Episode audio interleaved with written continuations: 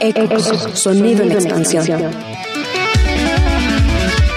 Revista sonora producida por la Facultad de Ciencias de la Comunicación de la UAP.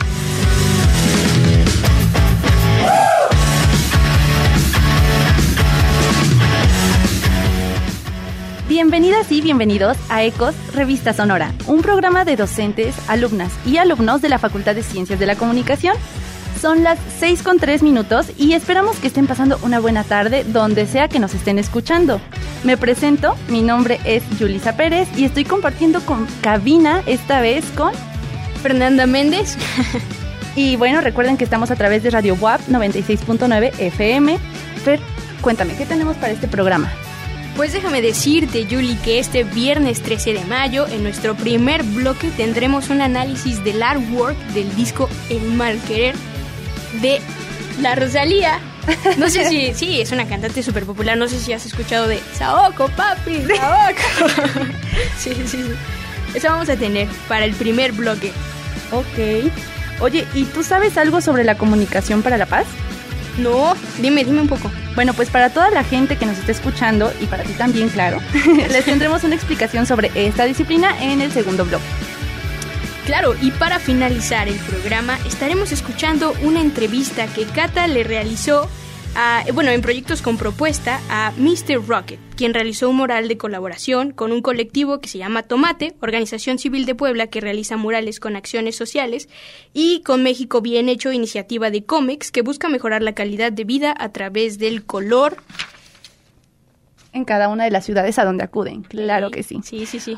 Pero sin más, vamos con Érase una vez y las efemérides más importantes de la semana.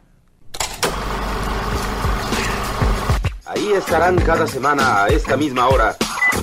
Bienvenidas y bienvenidos a Érase una vez. Yo soy Jesús Calleca y te presento las efemérides más interesantes de la semana referentes al mundo de la comunicación en México y el mundo. Así que corre cinta. Y echa un vistazo hacia atrás, hace algunos años.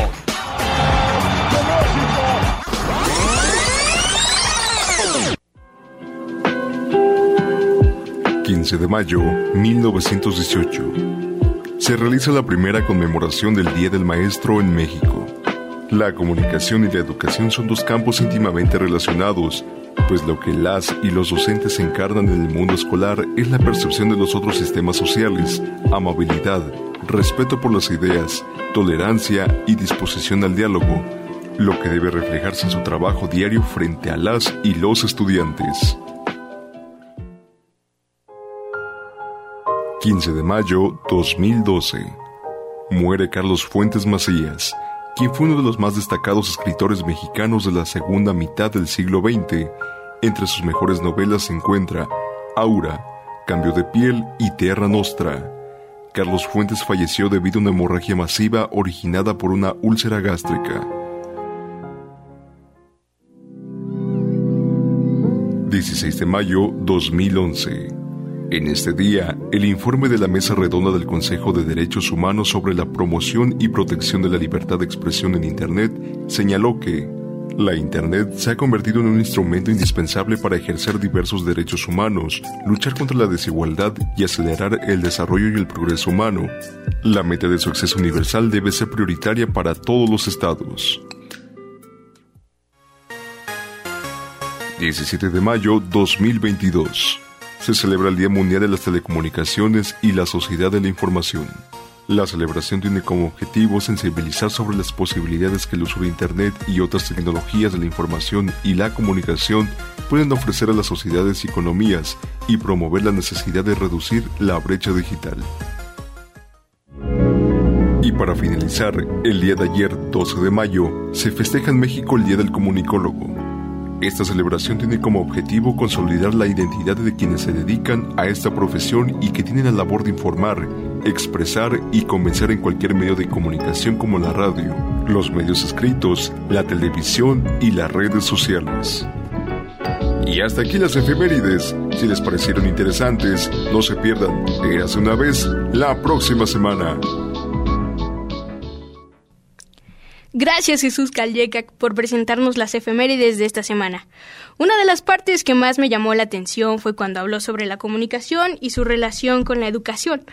Que pues bueno, tal como lo define Landívar en el 2003, que es el área de conocimientos teórico-instrumentales, cuyo objetivo de estudio son los procesos de interacción propios de toda relación humana, en donde se transmiten y recrean significados, que bueno, en esto en palabras cristianas, es decir, apropiarse de los conocimientos como parte de la realidad, hacerlos significativos a través de la realidad.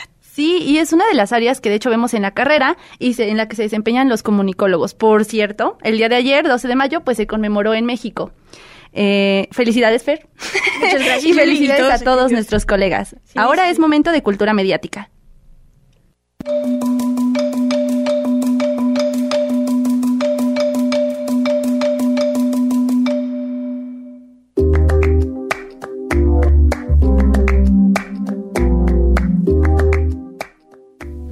Bienvenidas y bienvenidos una vez más a Cultura Mediática.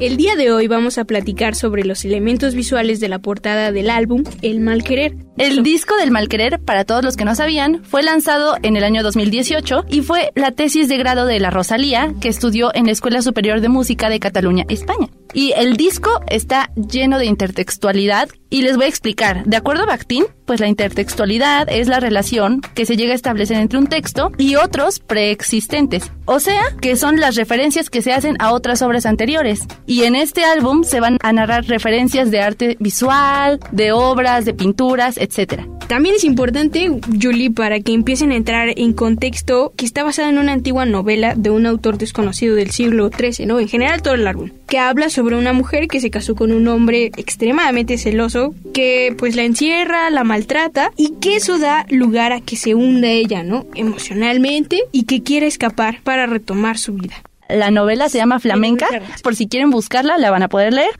Claro, y a partir de esto, eh, bueno, se estructura, ¿no? En 12 canciones, las cuales ella expone como 12 capítulos que hacen referencia a cada etapa de la novela y las fases emocionales que experimenta el personaje principal, ¿no? En su historia, pues, de abuso. Cada canción también eh, tuvo su propio video musical, pero nosotros, nada más como ya lo mencionamos, nos basaremos en la imagen que acompaña a cada canción de la portada individual en una mezcla de diseño gráfico con fotografía. Sí, es lo que normalmente se le conoce como artwork Vamos a comenzar con la portada del disco, la portada principal, lo que tú ves al momento de comprar el disco. Y bueno, esta fue elaborada por Philip Kostic y se ve a la Rosalía al centro. Está envuelta de muchos elementos de la iglesia que emulan a lo sagrado. De hecho, se le ve a ella vestida de blanco con los brazos extendidos y ella simula una cruz. Y esto está asociado a la pureza, a la Virgen María. Y ella está mirando directamente al espectador. Está sobre una nube envuelta en lo que parece ser algo celestial.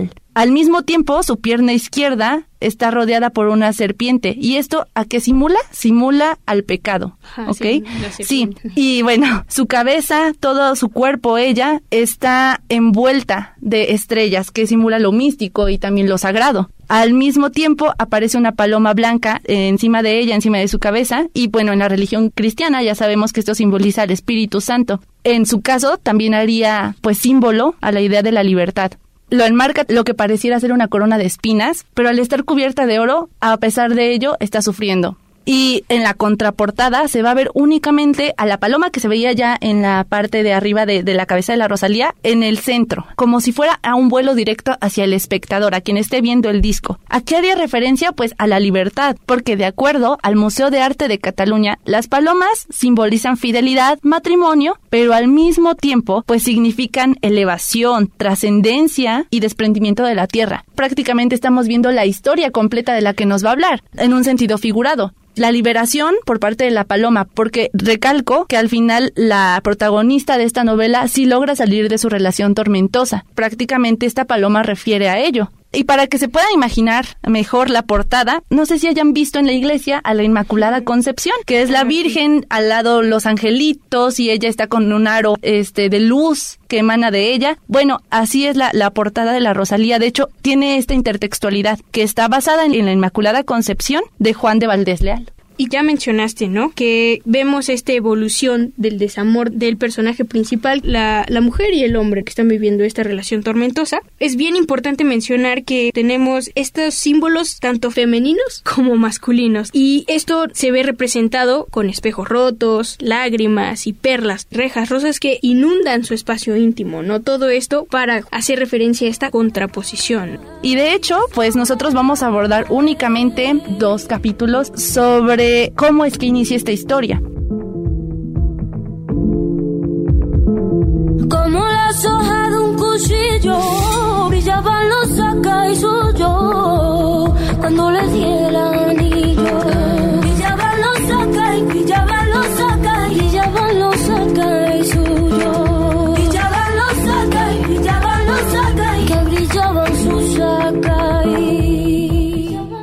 El capítulo 2, que es la canción número 2 de su álbum, se llama Boda. Y en esta la imagen hace alusión a una pintura de Frida Kahlo que se llama Las dos Fridas. Pero en este artwork que hace la Rosalía aparecen dos Rosalías, una con vestimenta de un torero y la otra persona que sería la, la segunda Frida es Rosalía con un vestido de, de boda. De boda, sí. blanco. Exacto, blanco. Prácticamente en este capítulo nos van a hablar sobre la representación de la ceremonia nupcial de la protagonista de esta novela. En el libro se titula este capítulo Corte y boda en Namur. Prácticamente eso es lo que ella nos está representando. Y este punto es importante porque a partir de ello se desencadena el dolor que tiene la mujer protagonista, por lo que el single es como un puente a entender la situación que va a vivir el personaje principal. Como ya les comentaba, aparece dos Rosalías que aquí simulan la unión nupcial de los dos protagonistas y aparece esta persona con el traje de torero precisamente para hacer intertextualidad de que estamos situándonos en España. Sí, también lo podemos ver con el lazo que tienen entre las dos manos, haciendo referencia a eso, ¿no? A las nupcias. Ay, con perla lloro.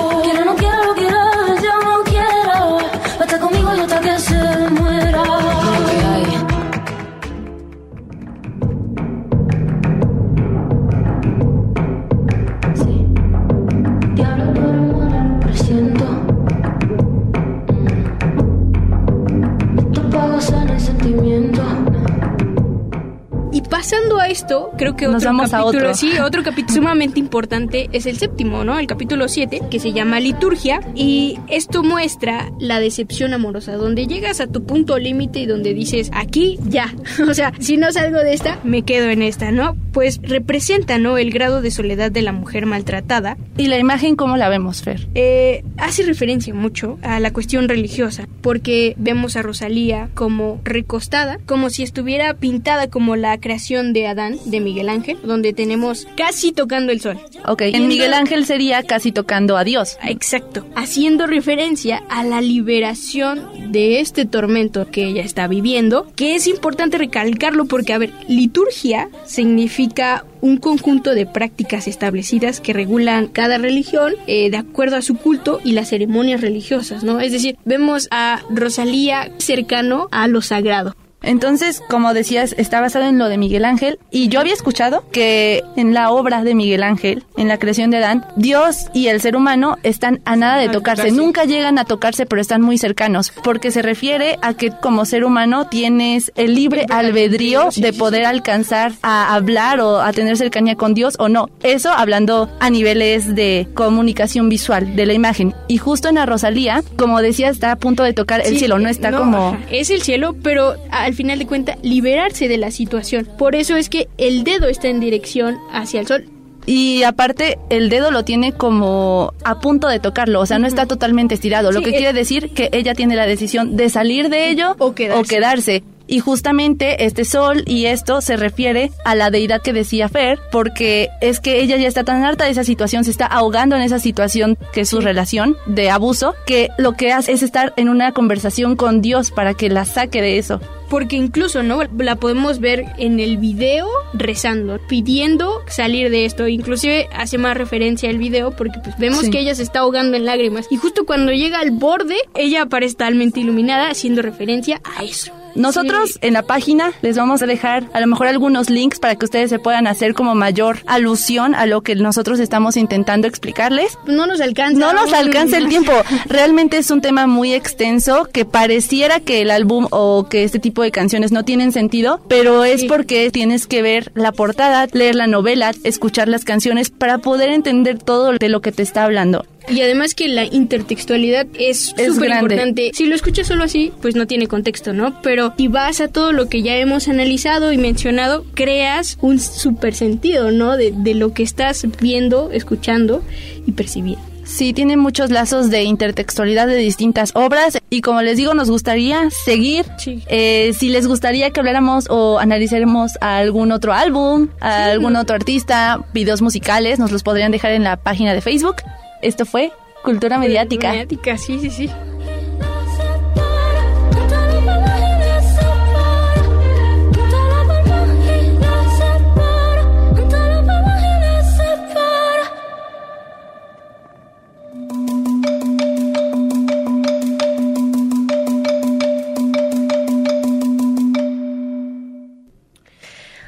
Julie, me agradó bastante hacer nuestro primer análisis. Gente, ya saben que si les gustaría que hiciéramos más análisis sobre artistas o contenido, pues nos los pueden dejar ahí en la página de Facebook.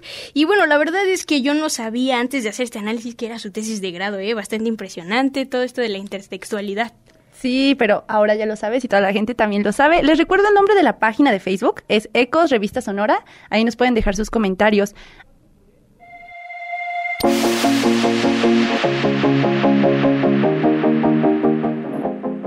La comunicación lo es todo, lo que decimos y lo que no decimos.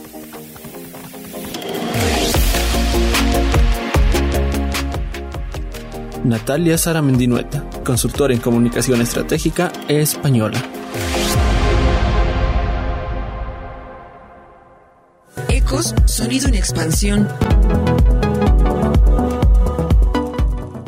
Son las 6 con 22 minutotes. Oye, Fer, ¿y Dime, Julie. celebraste el Día del Comunicólogo? Obvio que sí. Salí con unos colegas un buen rato. eh, ya sabes, a pasarla bien. Ah, G- GPI, ¿eh? GPI, yo no recibí ninguna invitación, Ah, GPI. ¿Cómo crees? Oye, ¿qué es eso de GPI? Como no sabes, neta. ¿qué cosa? Bueno, pues en la palabra de la semana nos lo van a explicar. Ah, Vamos.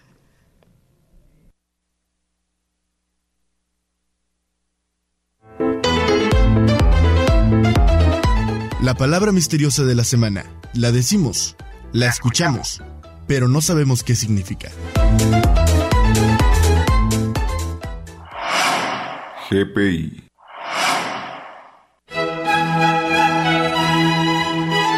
GPI son las siglas y abreviación de la frase Gracias por invitar, término que ha sido definido por la Real Academia Española, debido a que se ha convertido en una expresión muy popular en redes sociales, a pesar de no tener validez lingüística. La frase Gracias por invitar o GPI parece no tener un origen en específico, pero se sabe que empezó a popularizarse en el norte de México y fue expandiéndose a través de las redes sociales en muy poco tiempo por los usuarios de Internet. Usos. El GPI no se usa para agradecer una invitación, en cambio, se usa exactamente en el sentido opuesto y de forma sarcástica, es decir, para decirle a alguien que ha realizado algún evento que somos conscientes que nuestra presencia no fue requerida para dicha ocasión. Entonces cuando una persona nos comente GPI en una fotografía, estado o publicación, lo que en realidad nos está insinuando es que la hemos ignorado. Esta es una llamada de atención pero de forma divertida y sin reclamos. Hasta aquí la palabra misteriosa. Oye, y pues ya sabemos ahora el significado bien de GPI para que no lo agarren ahí distraído, para ahí si lo escuchan, pues ya sabemos, ¿no? Y también es importante mencionar que, bueno, el significado y las palabras se van creando de acuerdo a cómo va cambiando la sociedad, ¿no? Sí, ya vamos a entender los comentarios de, de la chaviza en Facebook. y oye, esta semana nuestra compañera Mónica Granados entrevistó a la maestra Santa Isabel Camarillo sobre comunicación para la paz y el concepto de esto totalmente, sus aplicaciones en nuestro día a día desde la familia, su aplicación en medios y en la sociedad en general.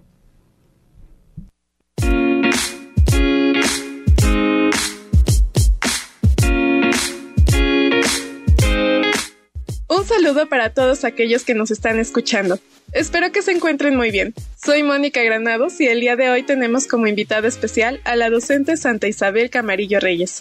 Un saludo, profesora. ¿Cómo se encuentra? Muy contenta de estar con ustedes y gracias por la invitación. Les comento que la profesora Santa Isabel forma parte del grupo de docencia de la Facultad de Ciencias de la Comunicación de la UAP. Ha impartido clases como comunicación organizacional, comunicación institucional, entre otras. Y en esta hora la hemos invitado para que nos hable acerca de una de las ramificaciones interdisciplinarias que existen dentro de la carrera, y es precisamente comunicación para la paz. Profesora, por favor, díganos de qué se trata Comunicación para la Paz. Ok, claro que sí. La comunicación para la paz forma parte de una área muy específica dentro de la comunicación para el desarrollo tiene como punto de partida principal tratar de conciliar ambas partes, ¿no? Que muchas veces pueden estar muy alejadas, a veces existen cierta divergencia en los puntos de vista, muchas veces pensamos que nuestros puntos de vista son los más importantes y hemos perdido esta capacidad de, la otredad que es un término que a mí me encanta mucho, de aprender a ponernos en el lugar del otro, de escucharlo, ¿no? De entenderlo. Correcto. Ahora, teniendo esta definición, ¿qué tipo de capacidades, posturas o incluso herramientas se requieren para entablar una comunicación pacífica? Ok, una parte que hemos olvidado mucho en comunicación y que es de lo más importante es la capacidad de escucha, ¿no? Muchas veces cuando estamos ante un diálogo lo escuchamos para saber cómo debatir o refutar, pero aquel objetivo no es ganar y perder, ¿no? Que es como una dupla muy común sino al final de esa conversación debemos salir en una especie de negociación donde los dos vamos a obtener algo. Y probablemente nos vamos a sentar en la mesa sabiendo que cuando termine ese diálogo los dos vamos a ganar independientemente, es decir, nadie va a perder, ¿no? Esto es algo muy importante. Y otro aspecto también, Moni, que me atrevería a agregar, es la parte de la inteligencia emocional, que yo considero algo fundamental. Muchas veces se pierde el diálogo cuando me siento invadido o me siento atacado. Entonces desde ahí yo empiezo a tratar de, pues ya sea de persuadir o de manipular algo para que la gente piense como yo y no sienta que estoy perdiendo el control. Entonces cuando yo tengo un, una suficiente inteligencia emocional para saber que desde esta postura que estoy yo, es válido que pensemos distinto y también puedo respetar al otro, pero no se trata, como les decía, de, ganar o de perder, es decir, tiene que ver con la parte de la voluntad y la parte de la negociación. Cuando yo me siento en una mesa, soy consciente que no todo lo voy a ganar y tampoco todo lo voy a perder, pero vamos a salir más enriquecidos. Entonces, esas considero que son algunas de las herramientas importantes y sobre todo la empatía. Al final, la relación que hay de una persona a otra siempre va a ser de respeto y totalmente institucional. De acuerdo, sin duda es sumamente importante y sobre todo interesante conocer las herramientas que acaba de mencionarnos.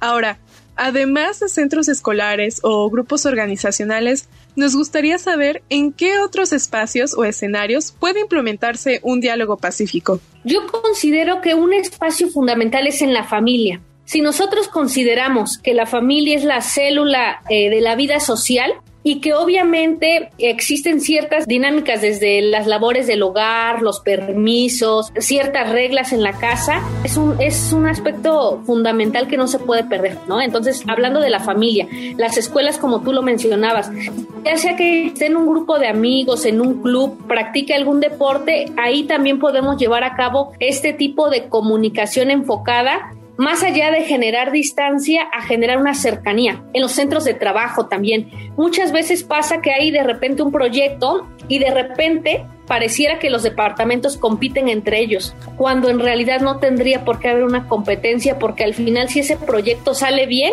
el resultado no va a ser de un departamento, va a ser de toda una institución o de una empresa. Aparte de lo que hablábamos de la familia, de los centros de trabajo, las organizaciones de la sociedad civil constituyen un aspecto fundamental en el cual se puede llevar a cabo esta comunicación para la paz.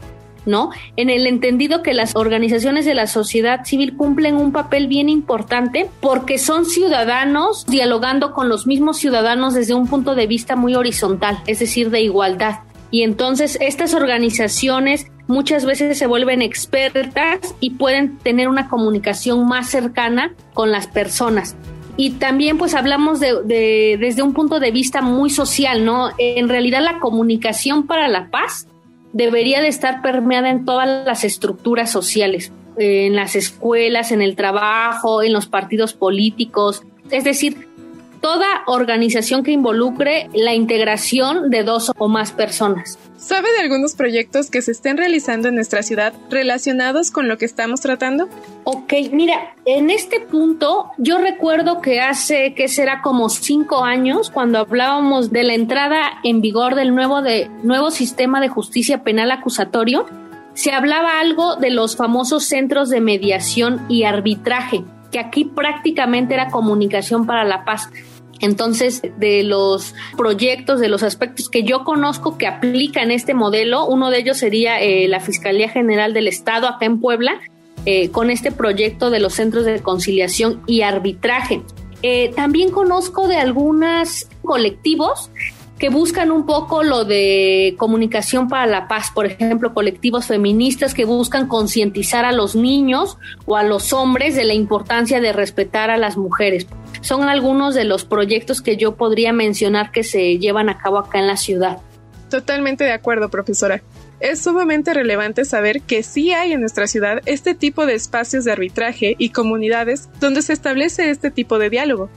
Ahora, trasladándonos al otro lado del mundo, conociendo toda la situación que ocurre entre Ucrania y Rusia, ¿cómo podría involucrarse la comunicación para la paz en aquellos territorios? Ok, esa es una pregunta muy importante yo creo que muy acorde a, los tiempos en los que estamos viviendo, ¿no?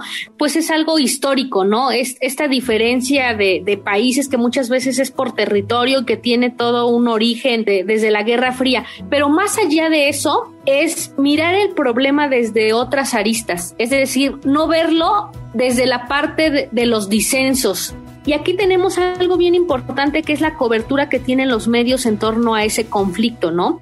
Muchas veces yo creo que se trata de generar conciencia y que nosotros hemos visto cómo en otros países se, solidarizan y se mandan algunos mensajes como para que cese la guerra. Yo creo que aquí los medios de comunicación cumplen un papel muy importante porque generan opinión pública. El hecho de que haya una guerra en cualquier parte del mundo nos afecta. No hay duda de que este tema es sumamente interesante y todavía nos da mucho de qué hablar, pero lamentablemente se nos está acabando el tiempo, así que antes de finalizar podría decirnos cuáles son las responsabilidades tanto para nosotros como comunicadores, así como los ciudadanos, para que sea exitosa la comunicación para la paz. Ok, bueno, mira, ahorita en esta época de redes sociales es muy fácil de repente la propagación de estas famosas, las fake news, ¿no? O sea, de noticias falsas que a veces nosotros compartimos, eh, es decir, vemos cierto contenido que creemos que es real y que normalmente eh, a veces es muy tendencioso y se nos hace fácil compartirlo o, o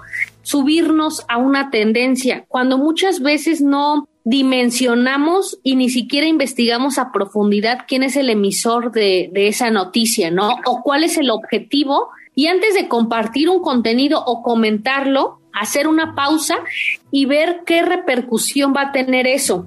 Otro aspecto también que para mí es bien importante es que debemos estar informados qué pasa, desde qué pasa en nuestra ciudad, qué pasa en nuestro estado, qué pasa en el país y qué pasa en el mundo.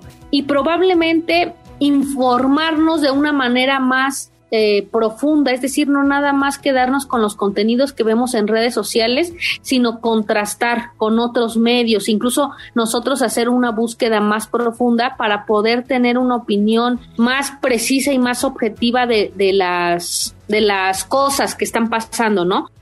Muchísimas gracias, profesora, por permitirnos escuchar y compartirnos acerca de qué es la comunicación para la paz y su importancia en nuestra sociedad.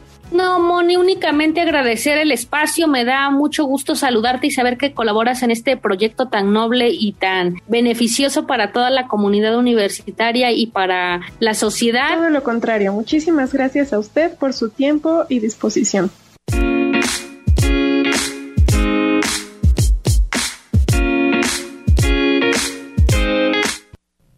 Gracias Mónica y a la maestra Santa Camarillo por su aportación.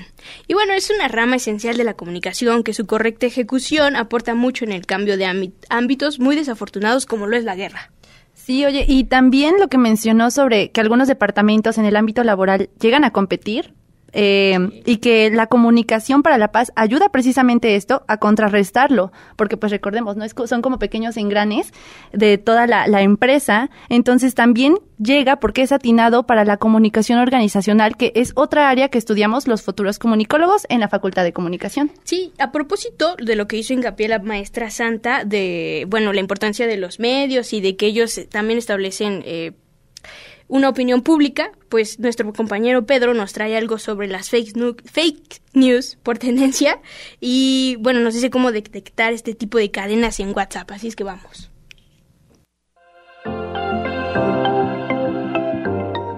Esto es Infoxicación, un espacio dedicado a desmentir, informar y verificar la información que circula en nuestro entorno.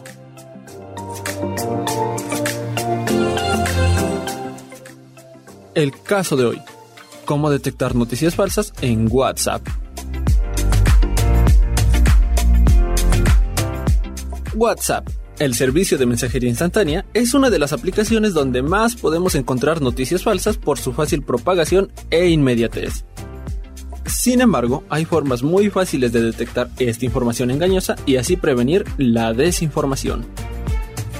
El primer signo de alerta ante el cual hay que reaccionar al recibir información por WhatsApp es una etiqueta proporcionada por la misma aplicación, la cual consiste en una doble flecha de color gris y la leyenda reenviado, que aparece en mensajes que han sido enviados en cinco conversaciones o más. Esto constituye un curioso fenómeno surgido en la aplicación llamado cadenas, que tienden a difundir información poco confiable y que al ser reenviada tantas veces es prácticamente imposible rastrear su origen y por lo tanto verificar su veracidad.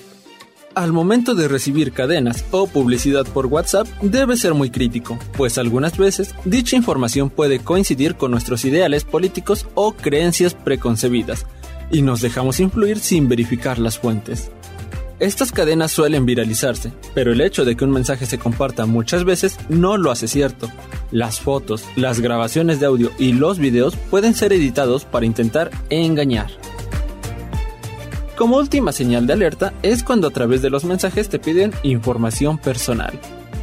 Esto es muy peligroso, ya que permite la suplantación de identidad, el robo de datos sensibles y en casos extremos, la extorsión. Recuerda, si recibes información falsa por WhatsApp, avísale a quien te lo envió y recomiéndale que corrobore sus mensajes antes de compartirlos. Esto fue Infoxicación.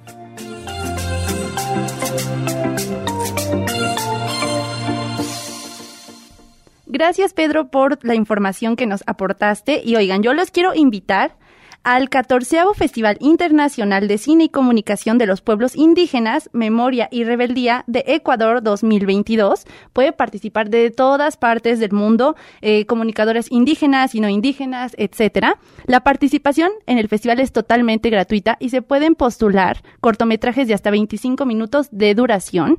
La convocatoria está abierta para obras terminadas en cualquier formato desde el 2015 hasta la fecha. Son obras audiovisuales presentadas en todos los idiomas, eh, pueden ser idiomas eh, indígenas originarios o no, y deberán de estar subtituladas al castellano. El festival no se va a encargar de subtitular ninguna producción, cabe recalcar, y van a poder encontrar todas las bases en www.clacpi.org. Lo repito, www.clacpilatina.org. Ecos, sonido en expansión.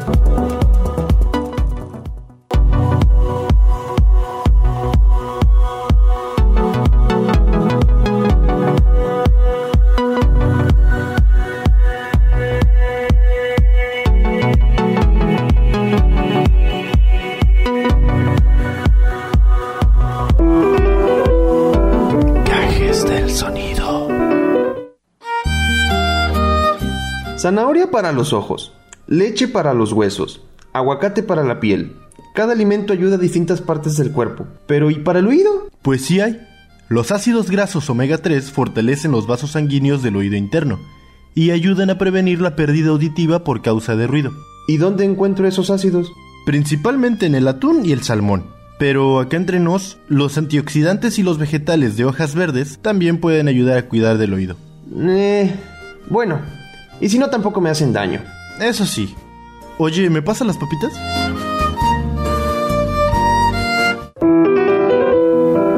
Cajes del sonido. Oye, si no escuchamos bien, ya sabemos qué comer ahora.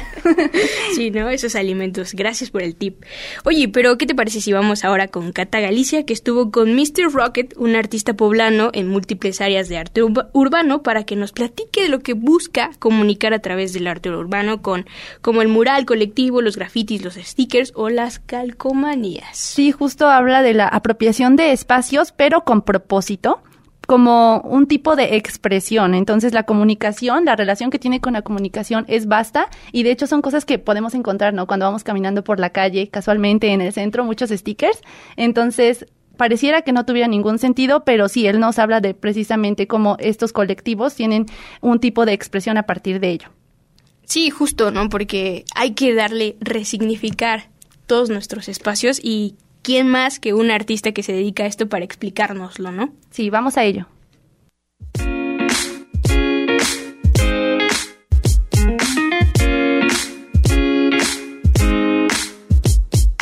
Seguimos en Ecos, revista sonora. Les saludo y espero que se encuentren muy bien. Yo soy Kata y el día de hoy en la sección de proyectos con propuesta está acompañándonos Rocket, artista poblano autodidacta de 29 años que circula alrededor de diferentes expresiones artísticas, principalmente las plásticas y visuales. Bienvenido a Ecos Rocket, ¿cómo estás? Hola, muchas gracias por la invitación. Eh, estoy muy bien.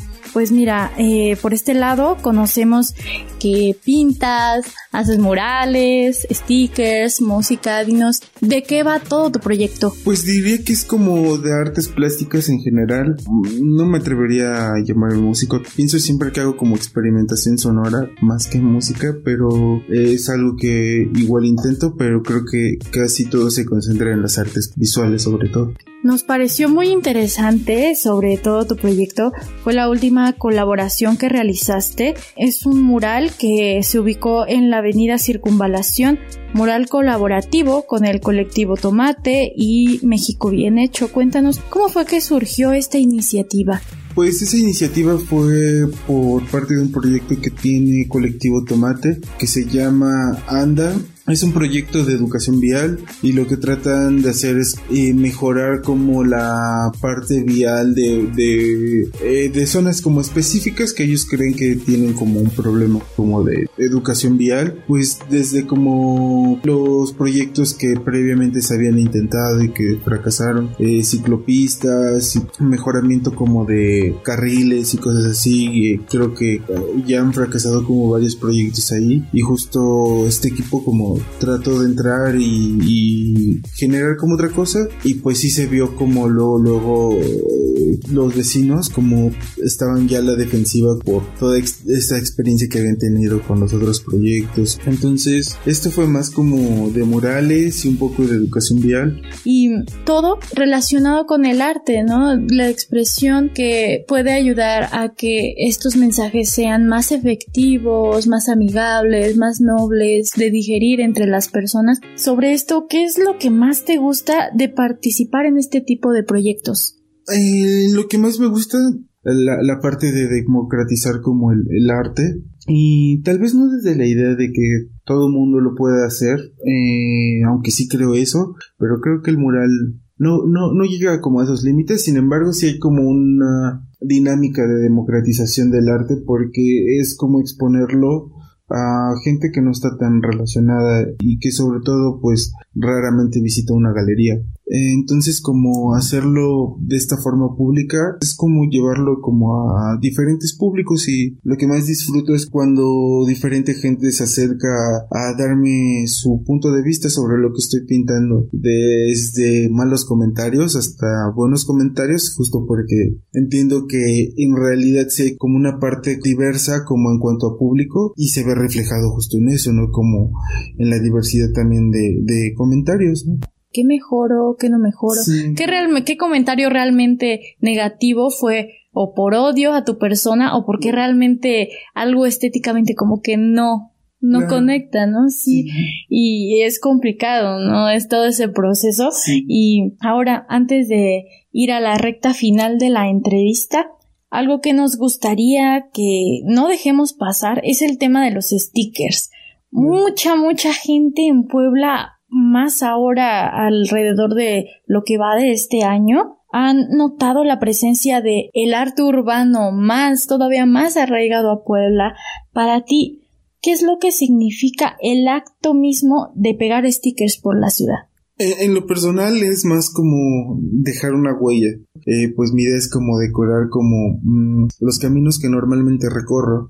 Eh, los lugares que tienen mis stickers son los lugares que este normalmente pues que normalmente visito entonces como es esa parte de yo estuve acá pues como ejemplo, como muestra está este sticker, ¿no? Me gusta esta idea del sticker o incluso del tag eh, dentro del graffiti como de, repetir un elemento como muestra también de esto no de, del proceso del aprendizaje de cómo tenemos que estar varias veces sobre una cosa para dominarla ¿no?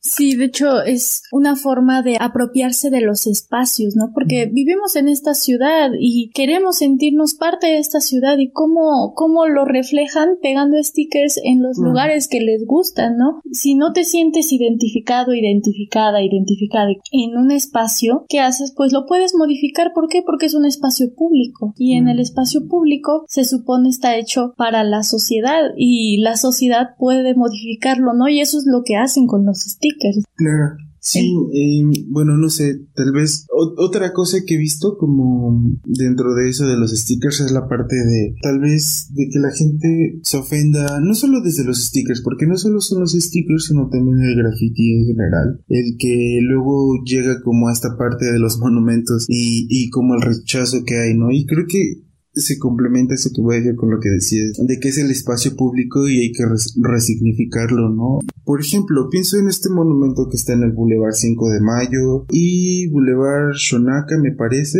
que es el monumento que está justo en el patio de la iglesia de San Francisco.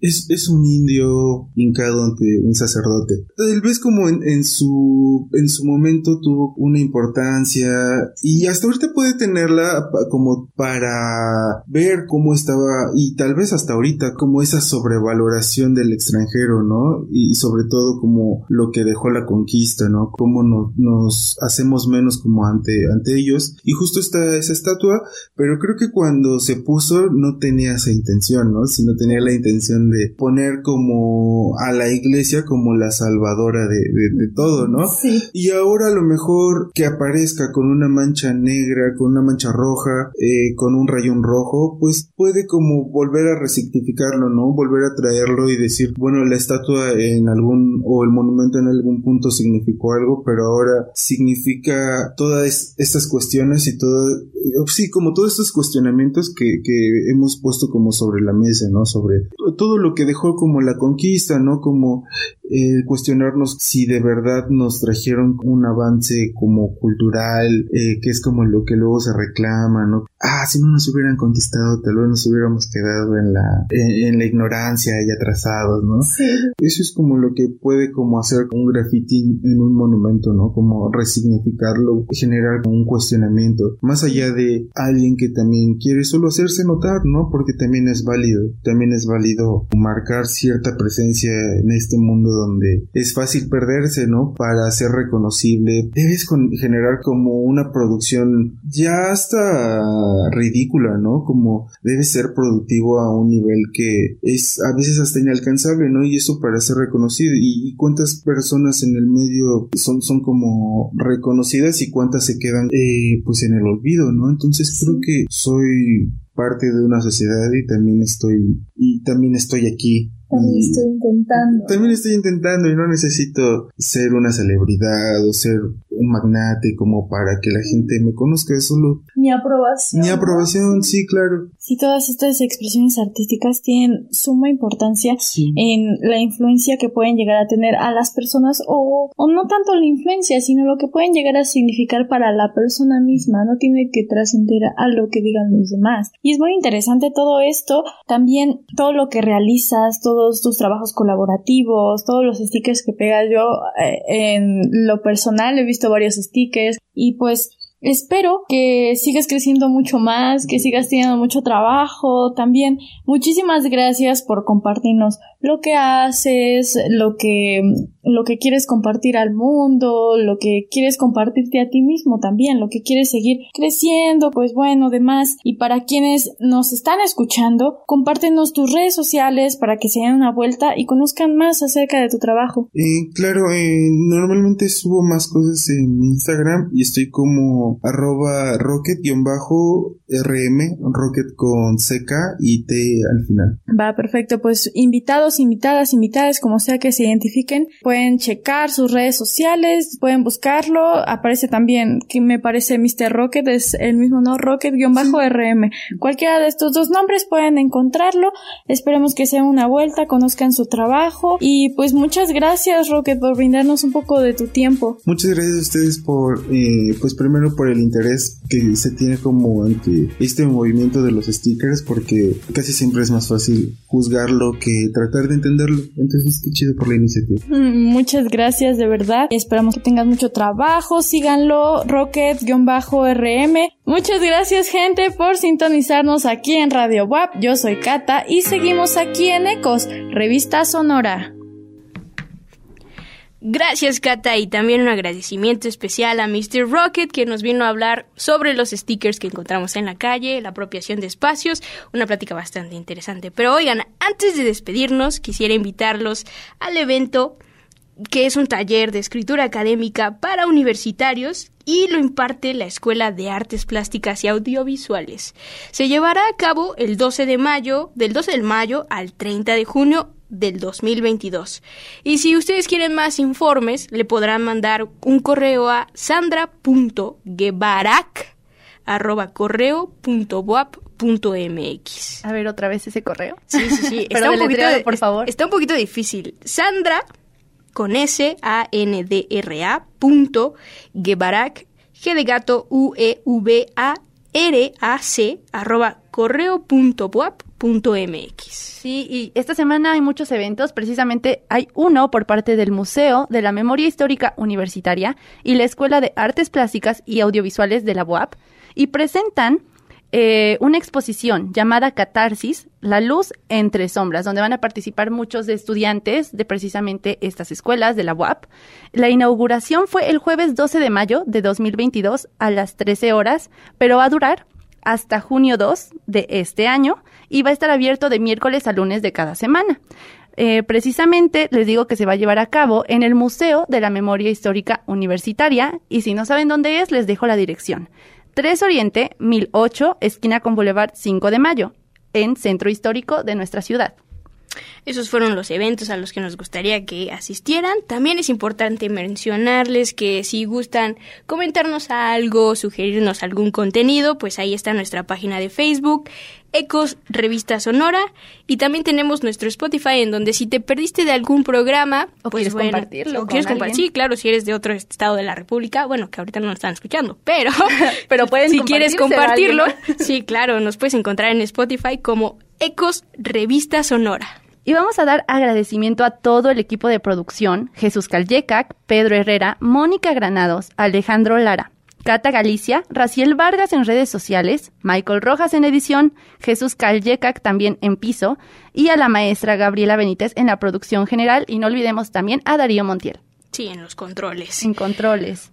Oye, y ya para finalizar, me emociona mucho decirles que, como ya les habíamos mencionado al principio del programa, les hicimos demasiado hincapié, ¿no? Tenemos una canción de la cantante española La Rosalía que se llama A ningún hombre. Sí, y hace referencia al cierre de todo este ciclo de violencia que vivió la protagonista de esta novela en la cual se basa el mal querer. Entonces vamos a escuchar a ningún hombre. A ningún hombre siempre que dicta mi sentencia. Solo Dios puede juzgarme, solo a Él debo obediencia. Hasta que fuiste carcelero, yo era tuya compañero, hasta que fuiste carcelero. Voy a tatuarme en la piel tu inicial porque la mía. Acordarme para siempre y de lo que me hiciste un día, de lo que me hiciste un día. Voy a tatuarme en la piel tu inicial porque es la mía. Para acordarme para siempre y recordarlo toda la vida. De lo que me hiciste un Esto fue Ecos, revista sonora. Hasta la siguiente semana.